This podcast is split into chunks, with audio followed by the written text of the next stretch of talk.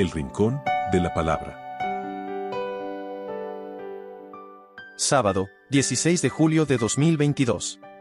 Evangelio según San Mateo, capítulo 12, versículos del 14 al 21.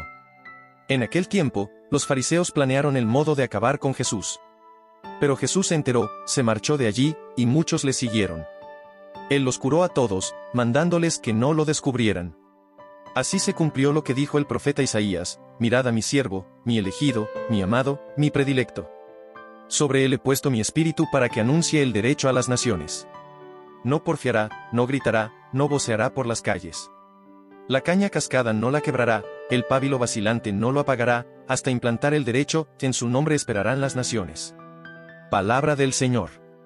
Gloria y honor a ti, Señor Jesús. La acción liberadora de Jesús atrae a muchedumbres que lo siguen porque también han sido sanados. Qué importante es que tu fe se asiente sobre tu propia experiencia y no sobre lo que otro cuenta o dice acerca de Dios, acerca de Jesús. Que seas tú mismo el que experimente el poder de Cristo. De esta manera, superamos una fe heredada y sin vida, que más bien es una fe por costumbre.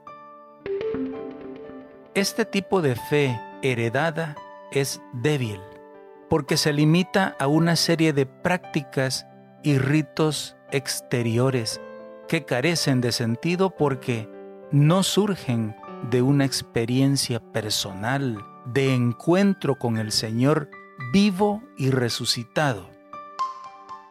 Solo el que ha sido sanado, es decir, que se ha encontrado con el Hijo de Dios y se ha dejado tocar y conmover por sus palabras y su poder, solo ese descubre en Jesús al Mesías, al Hijo de Dios, al Salvador del mundo.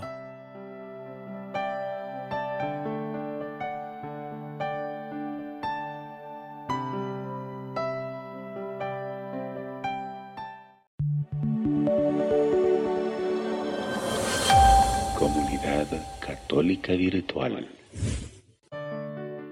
Beato Carlo Acutis, ruega por nosotros.